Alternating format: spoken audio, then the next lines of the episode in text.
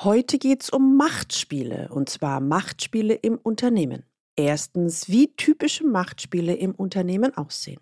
Zweitens, was es braucht, um als Topmanager eiskalt zu agieren. Und drittens, wie Sie sich gegen politische Machtspiele wappnen können. Aus dieser Folge werden Sie mitnehmen, wie Sie Machtspiele nutzen und Sie erhalten eine Spielanleitung für C-Levels.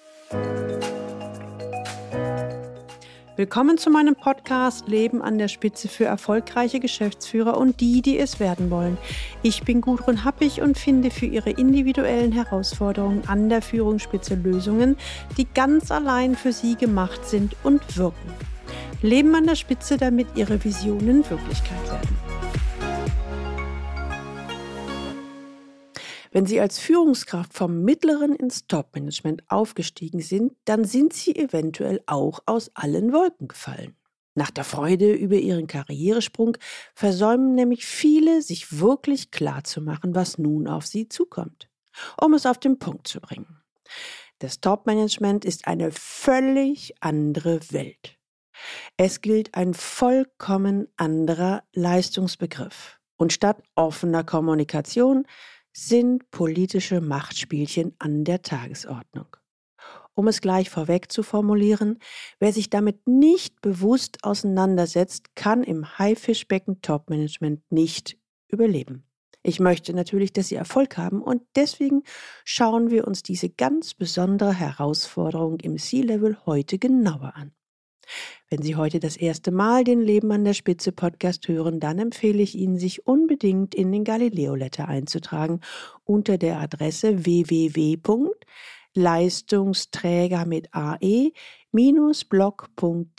Da bekommen Sie ein paar gute Impulse, wie Sie als C-Level mit Leichtigkeit an der Spitze führen. Fangen wir mal mit einem typischen Beispiel an. Ich bin mir ziemlich sicher, dass Sie sich entweder selbst wiedererkennen oder aber den einen oder anderen Kollegen oder Freund vor Augen haben. Unter dem Motto Lasst die Machtspiele beginnen. Einem Hauptabteilungsleiter oder auch einem Bereichsleiter wird eine Beförderung angeboten. Er freut sich riesig und nimmt ohne zu zögern an. Er geht von folgenden Verbesserungen aus. Erstens mehr Gehalt. Zweitens mehr Freiheit. Drittens mehr Gestaltungsspielraum. Das sind die wesentlichen Punkte, die er vom Aufstieg ins Top-Management erwartet. Und so weit, so gut.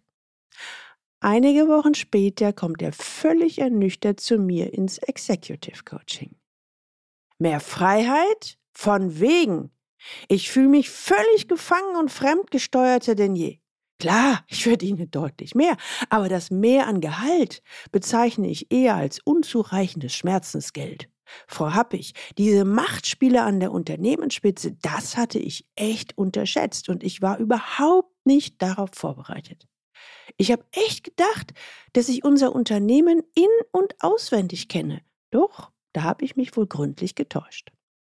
So wie meinem Klienten geht es vielen Aufsteigern aus dem mittleren Management. Daher möchte ich Ihnen gerne mal Andreas Z vorstellen. Der nette Vorstandskollege. Andreas Z ist vor kurzem in den Vorstand befördert worden. Die Machtspiele beginnen. Passen Sie mal genau auf. Einer der Vorstandskollegen ist richtig nett zu ihm. Er lobt ihn für sein Tun, sein Engagement, seine Ideen. Andreas Z fühlt sich gesehen, respektiert und beginnt seinem Gegenüber zu vertrauen. Als ihn der Mitvorstand immer wieder um kleine Gefälligkeiten bittet, die eigentlich außerhalb des Kompetenzbereiches von Andreas liegen, ist er gerne bereit, das zu tun. Immerhin. Der Vorstandskollege stellt in Aussicht, im Gegenzug ebenso die Projekte von Andreas Z wohlwollend zu unterstützen. So ist es Andreas aus dem mittleren Management auch gewohnt. Jeder hilft dem anderen, wo er kann. Das gemeinsame Ziel des Unternehmens steht im Vordergrund.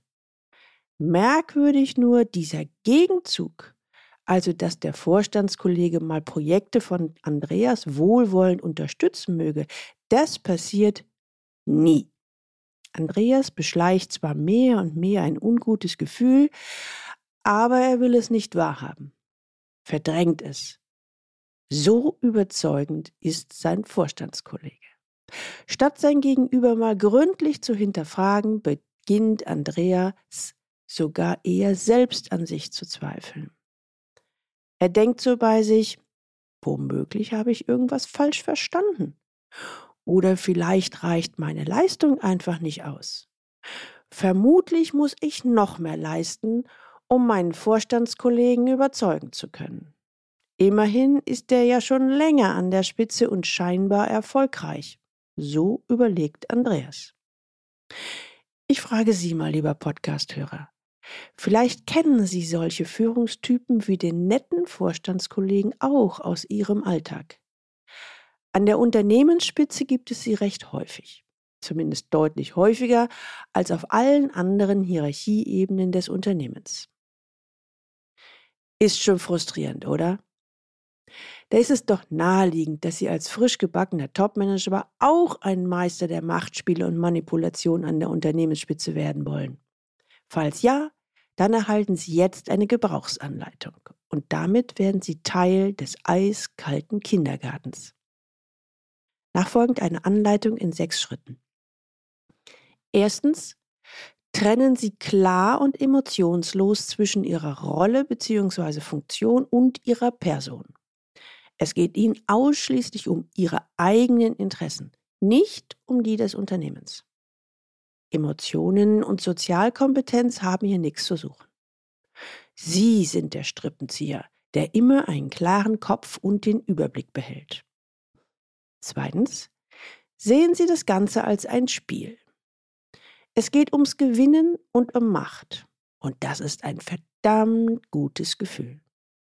Drittens, sollten wieder erwarten doch Skrupel, Gewissen moralische sowie ethische Zweifel auftauchen, nichts wie weg damit.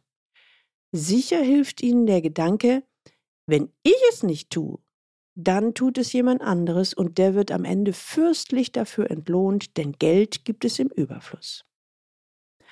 Viertens. Nach außen treten sie natürlich freundlich, charmant und zugewandt auf.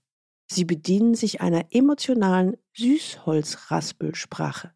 Das heißt, sie wecken und bedienen gezielt die tiefen Bedürfnisse und Sehnsüchte ihres Gegenübers. Sie sorgen dafür, dass er ihnen als Mensch vertraut und manipulieren ihn mit einer Mohrrübe etwas für sie zu tun. Natürlich erhält er die Mohrrübe nie. Fünftens. Schaffen Sie nach und nach emotionale Abhängigkeiten und auch sonstige Abhängigkeiten und üben Sie mit freundlicher Miene Druck aus, um bei Ihrem Gegenüber Selbstzweifel zu sehen. Hilfreich sind Sätze wie wenn Sie sich dazu nicht in der Lage fühlen, dann muss ich die Mohrrübe wohl an jemand Fähigeren übergeben. Oder Sie haben doch damals X getan. Das war natürlich nicht ganz gesetzeskonform. Wenn Sie jetzt nicht Y machen, dann werde ich diesen Vorfall wohl Z melden müssen. Wichtig in diesem Zusammenhang, sorgen Sie bitte dafür, dass es für Ihre genialen Machtspielchen keine schriftlichen Indizien gibt. Sechstens. Am besten funktioniert dieses Spiel, wenn Sie sich mit der Rolle des charmanten Egomanen mit mangelnder Empathie ganz selbstverständlich identifizieren. Dann wirken Sie derart glaubwürdig und echt, dass man Ihnen quasi alles abnimmt. Sollten Sie wieder erwarten als Lügner entlarvt werden, wird es wie über den Ex-Karstadtmanager Middelhoff fast ein wenig bewundernd heißen, der glaubt ja selbst, was er sagt. Und genau deshalb ist er so erfolgreich. Kommen wir zu dem Punkt, wie Sie sich schützen können. Ich nenne das gerne die weiße Mafia. Hand aufs Herz. Als Sie die Gebrauchsanleitung bestehend aus sechs Punkten gerade gehört haben, wie geht es Ihnen damit? Wollen Sie erstmal ausprobieren? Oder dreht sich Ihnen ähnlich wie mir beim Formulieren der Magen um? Der entscheidende Punkt ist, auch wenn Sie als Führungskraft und Unternehmenslenker völlig anders ticken als eben beschrieben, sollten Sie Machtspiele und Manipulation an der Unternehmensspitze durchschauen können und damit umgehen lernen. Insbesondere dann, wenn Sie etwas bewegen und oder eine moderne Führungskultur in ihrem Unternehmen etablieren wollen. Unabhängig, was sie selbst wollen, diese Typen Und diese Spielchen gibt es an der Spitze. Und leider spielt dabei auch keine Rolle, ob sie im Konzern oder im Mittelstand agieren. Sich deshalb gar nicht erst aufs Ziellevel zu begeben, ja, es gibt den einen oder anderen, der formuliert, das tue ich mir nicht an. Okay, das kann ich sogar verstehen. Doch mal ganz ehrlich gefragt, ändert sich dann was? Sie können sicher sein, dass dann garantiert so ein charmanter, eloquenter Machtspieler die neue Rolle übernimmt.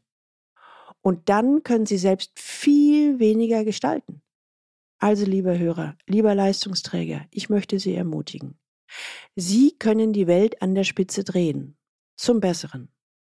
Es geht nur darum, dass Sie lernen, mit diesen Machtspielen umzugehen. Lernen, auf der Klaviatur zu spielen und, jetzt kommt's, ohne sich zu verbiegen. Es geht darum zu lernen, bestimmte Strategien für sich zu nutzen. Wenn Sie sich dann noch mit anderen Führungskräften vernetzen, die ebenfalls ihren Werten treu bleiben wollen, ich nenne sie die weiße Mafia, dann kann das richtig, richtig Spaß machen. Aber nicht nur Sie selbst haben was davon, sondern auch das Unternehmen kann sogar massiv davon profitieren, wenn im Management auf übertriebene Machtspiele verzichtet wird. Die gute Nachricht, Sie können sich gegen Manipulationsversuche und Machtspiele im Unternehmen wappnen. Da erhalten Sie jetzt mal drei Tipps für einen besseren Umgang mit Machtspielen und Manipulation. Erstens, seien Sie vorbereitet. Auch wenn Ihnen die beschriebenen Führungstypen und deren Machtspielchen zuwider sind, es gibt sie. Sie sollten sie kennen, sich gründlich darauf vorbereiten. Nur so können Sie mit ihnen umgehen, ohne sich innerlich zu verbiegen. Nur so können Sie etwas ändern. Zweitens, lernen Sie sich selbst kennen. Setzen Sie sich mit Ihren eigenen Engpässen auseinander, an denen Sie besonders sensibel reagieren. Je besser Sie sich selbst kennen und je bewusster Sie sich wahrnehmen und Entscheidungen treffen, desto weniger empfänglich sind Sie für Machtspiele und Manipulation. Drittens, vertrauen Sie auf Ihr Bauchgefühl. Achten Sie auf die Worte und auf das Verhalten Ihres Gegenübers. Passen Worte und Verhalten nicht zusammen, ist das Mindset nicht aufrichtig. Vertrauen Sie im Zweifel sich selbst und Ihrem Bauchgefühl. Wenn Sie alles, ich sag mal, richtig machen, dann werden Sie die Machtspiele an der Spitze erkennen und damit umgehen. Sie erkennen die Spielchen der anderen und wissen ihnen zu begegnen. Aber was tun, wenn Sie die Machtspiele im Unternehmen eben nicht erkannt haben und deren Opfer geworden sind? In der nächsten Episode erhalten Sie ein Praxisbeispiel.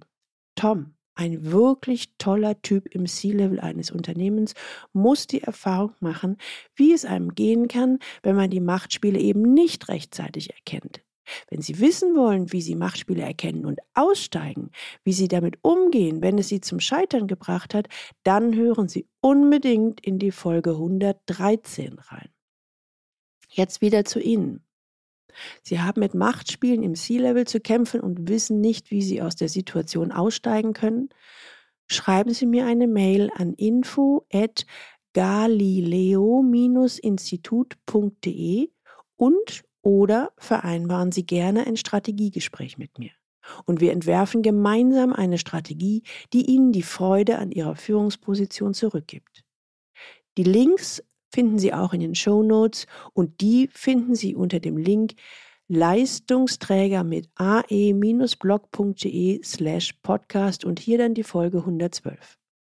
Teilen Sie gerne diese Episode auf allen Kanälen und leiten Sie sie weiter an alle Personen, die für Sie wichtig sind. Kollegen, Mitarbeiter und Freunde. Abonnieren Sie unbedingt diesen Podcast, damit Sie die nächste Folge nicht verpassen. Und jetzt wünsche ich Ihnen viel Freude beim Leben an der Spitze. Ihre Gudrun Happig.